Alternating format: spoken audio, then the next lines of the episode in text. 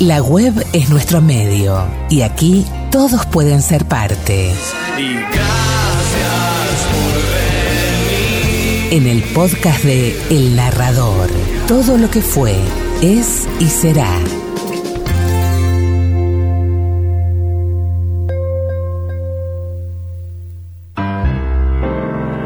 Una noche de cerveza caliente y mujeres frías.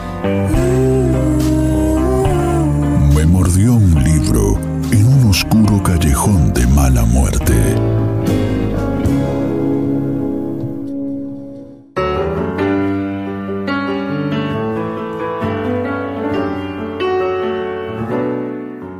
La esperanza de Subercaso era tan grande que no se inquietó lo necesario ante el aspecto equívoco del agua enturbiada en un río que habitualmente da fondo claro a los ojos hasta dos metros.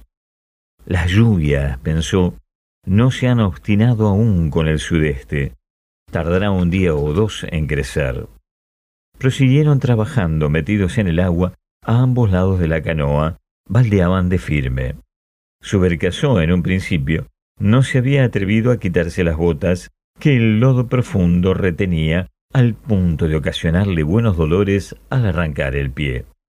Descalzóse por fin y con los pies libres y hundidos como cuñas en el barro pestilente, concluyó de agotar la canoa, le dio vuelta y le limpió los fondos, todo en dos horas de febril actividad. Listos por fin, partieron.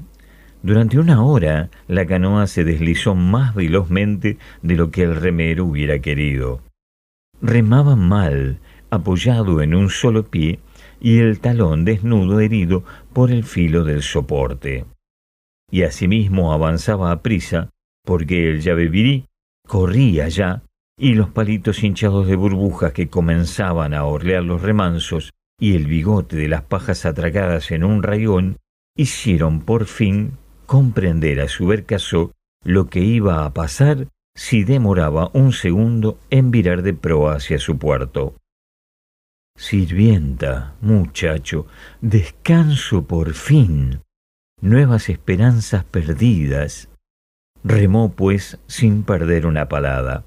Las cuatro horas que empleó en remontar, torturado de angustias y fatigas, un río que había descendido en una hora, bajo una atmósfera tan enrarecida que la respiración anhelaba en vano, sólo él pudo apreciarlas a fondo. Al llegar a su puerto, el agua espumosa y tibia había subido ya dos metros sobre la playa, y por la canal bajaban a medio hundir ramas secas cuyas puntas emergían y se hundían balanceándose. Los viajeros llegaron al bungalú cuando ya estaba casi oscuro aunque eran apenas las cuatro y a tiempo que el cielo, con un solo relámpago desde el cenit al río, descargaba por fin su inmensa provisión de agua. Cenaron enseguida y se acostaron rendidos bajo el estruendo del zinc que el diluvio martilló toda la noche con implacable violencia. Al rayar el día, un hondo escalofrío despertó al dueño de casa. Hasta ese momento había dormido con pesadez de plomo. Contra lo habitual, desde que tenía el dedo herido, apenas le dolía el pie, no obstante las fatigas del día anterior. Echóse encima al impermeable tirado en el respaldo de la cama y trató de dormir de nuevo. Imposible. El frío lo traspasaba. El hielo interior irradiaba hacia afuera y todos los poros convertidos en agujas de hielo erizadas de lo que adquiría noción al mínimo roce con su ropa apelotonado, recorrido a lo largo de la médula espinal por rítmicas y profundas corrientes de frío, el enfermo vio pasar las horas sin lograr calentarse. Los chicos, felizmente, dormían aún. En el estado en que estoy no se hacen pavadas como las de ayer, se repetía. Estas son las consecuencias.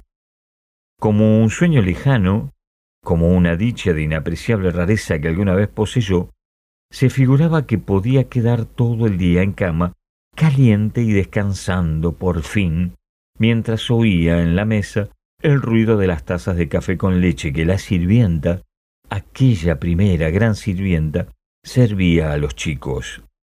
Quedar en cama hasta las diez siquiera. en cuatro horas pasaría la fiebre y la misma cintura no le dolería tanto. ¿Qué necesitaba, en suma, para curarse? Un poco de descanso, nada más.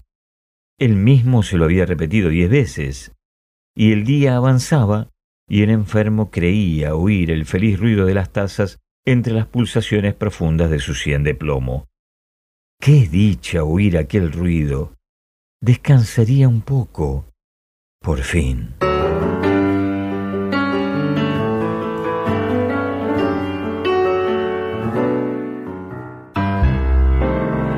Una noche de cerveza caliente y mujeres frías. Mordió un libro en un oscuro callejón de mala muerte.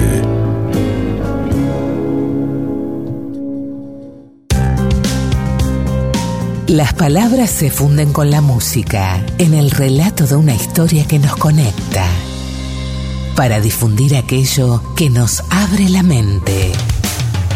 El narrador, todo lo que fue, es y será.